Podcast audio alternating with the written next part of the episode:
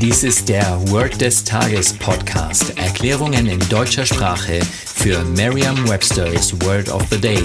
Eine Produktion der Language Mining Company. Mehr Informationen unter www.languageminingcompany.com-podcast.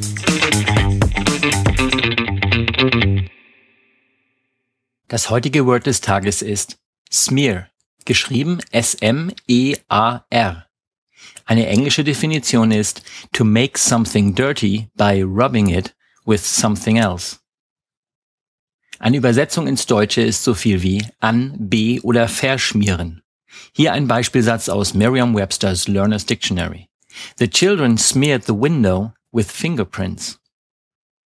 Manchmal glauben wir einfach nicht, dass ein englisches Wort tatsächlich so einfach sein kann.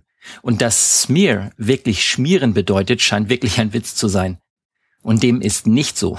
Es sind tatsächlich keine falschen Freunde. Smear bedeutet wirklich schmieren, also etwas an, be oder verschmieren.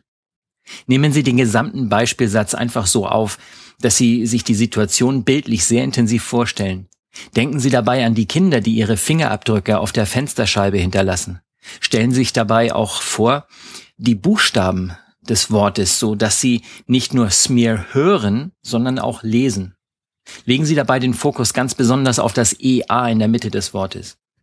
Damit Sie sich merken, dass der I-Laut in Smear eben mit EA geschrieben wird.